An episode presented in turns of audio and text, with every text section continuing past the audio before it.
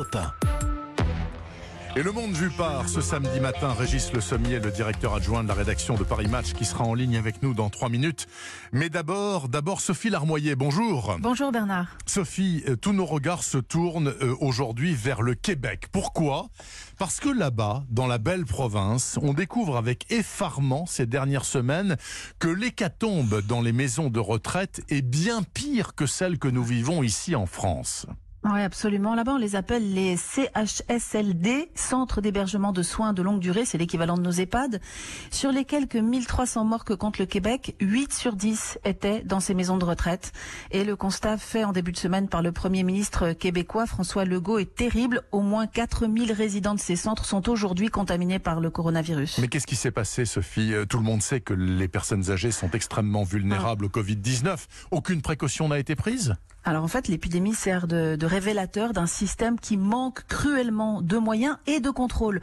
Au-delà du matériel qui a manqué euh, comme partout, hein, j'ai envie de dire, ce sont surtout les moyens humains qui ont fait défaut. Au Québec, ceux qui s'occupent des personnes âgées s'appellent les préposés aux bénéficiaires, sont l'équivalent de nos aides-soignants, un personnel extrêmement euh, méprisé, payé souvent au salaire minimum et qui a littéralement déserté les centres de soins quand l'épidémie a commencé. C'est un chiffre hallucinant qui fait même partie des statistiques du Premier ministre québécois lors de son point de presse régulier. Jeudi matin, il annonçait que 9500 employés du réseau de santé étaient aux abonnés absents. C'était 800 de plus que la veille.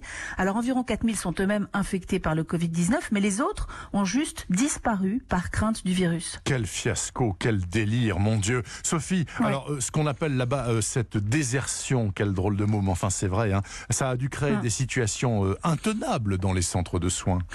Ah ouais, des centres de soins qui parfois n'ont plus du tout pris soin des résidents. Les Québécois ont découvert l'horreur parfois, hein. en particulier dans le centre Héron de Dorval qui a révélé l'ampleur du désastre.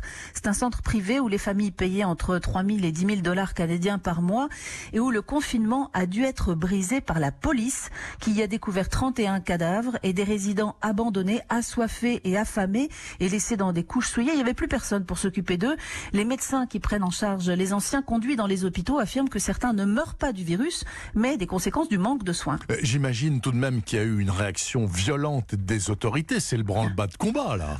Ah bah oui, là quand même, euh, le, Premier ministre québécois a lancé un appel d'urgence à tous les médecins disponibles, même les spécialistes ou les retraités pour venir faire du travail d'infirmière ou d'aide-soignant. Les personnes non qualifiées sont elles aussi les bienvenues, des étudiants répondent aussi présents. Et le Québec a même demandé au gouvernement canadien le renfort de 1000 militaires pour faire face à cette urgence nationale et sauver euh, les résidents des maisons de retraite. Et de nombreuses enquêtes et plaintes ont été lancées évidemment d'ores et déjà. L'effroyable situation dans les maisons de retraite du Québec, ce sera l'un des sujets des carnets du monde que vous nous présenterez demain à 13h sur Europe 1. Merci beaucoup Sophie Larmoyer. Et puis ce matin aussi, Le Monde vu par Régis Le Sommier, le directeur adjoint de la rédaction de Paris Match. Régis, bonjour. Bonjour Bernard. Dans Match cette semaine, il y a entre autres choses, parlons du Covid-19, un reportage. Vous avez souhaité revenir sur ce qui s'est passé euh, sur le Charles de Gaulle et ses navires accompagnateurs. Une pandémie incroyable puisque plus de la moitié des marins sont positifs au Covid-19. Vous avez enquêté, vous avez eu des marins du Charles de Gaulle en ligne, vous avez pu leur parler. Qu'est-ce qui s'est passé? Y a-t-il eu une faute de l'état-major ou de la direction de la Marine nationale? Est-ce que cela aurait pu être évité? Alors ça, c'est toute la question d'une fameuse escale que le, Charles de Gaulle a fait le, entre le 13 mars et le 16 mars à Brest. Euh, euh, je rappelle un petit peu que à cette époque-là, euh, Édouard Philippe fait ses annonces euh, de fermeture des des des des des, euh, des établissements, des des restaurants et Oui. autres. Et le 16 mars, euh, Emmanuel Macron annonce que la France entre en, confri- en- en confinement. Seulement le 16 mars, le Charles de Gaulle est déjà reparti en mission.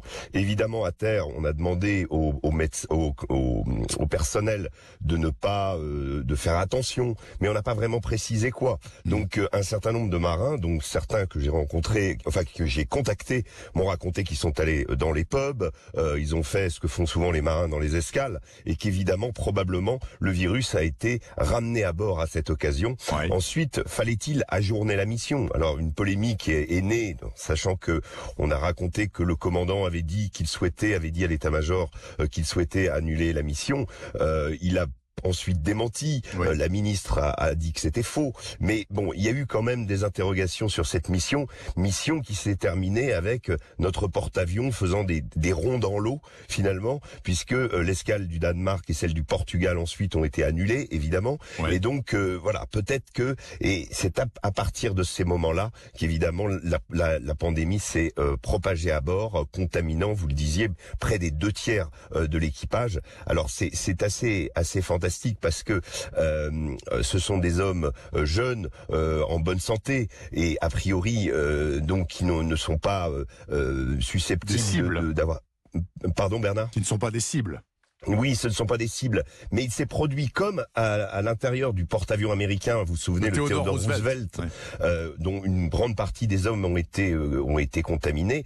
Une une quelque chose de foudroyant et qui est intéressant d'un point de vue scientifique. C'est-à-dire mmh. que les scientifiques euh, étudient ce qui s'est passé à bord de ces de ces porte-avions qui sont un petit, un petit peu des sociétés closes pour pour pour expliquer, pour essayer de comprendre la vitesse de propagation du virus. Et il s'avère qu'en fait, c'est la question des porteurs sains enfin en tout cas de ceux qui contractent la maladie sans en avoir les symptômes. Ouais. Et de porteur sain à porteur sain, le virus euh, se, se, répand comme une traînée de poudre et évidemment euh, frappe les plus fragiles qui sont au milieu. Donc il y a une, il y a une sorte de, de, de à travers ces porte-avions, on a pu euh, observer d'une certaine façon euh, une, une, une, sorte de, de, de, de, de, de micro-société mm. dans laquelle le virus se propage et c'est à l'étude actuellement, en tout cas aux États-Unis, euh, euh, pour mieux comprendre la vitesse de propagation de ce virus. Merci beaucoup, en tout cas, Régis Le Sommier. C'est à lire donc cette semaine dans Paris Match. Je vous rappelle que le porte-avions Charles de Gaulle, pour l'heure, est à Toulon et que tout son personnel est en confinement à terre, évidemment,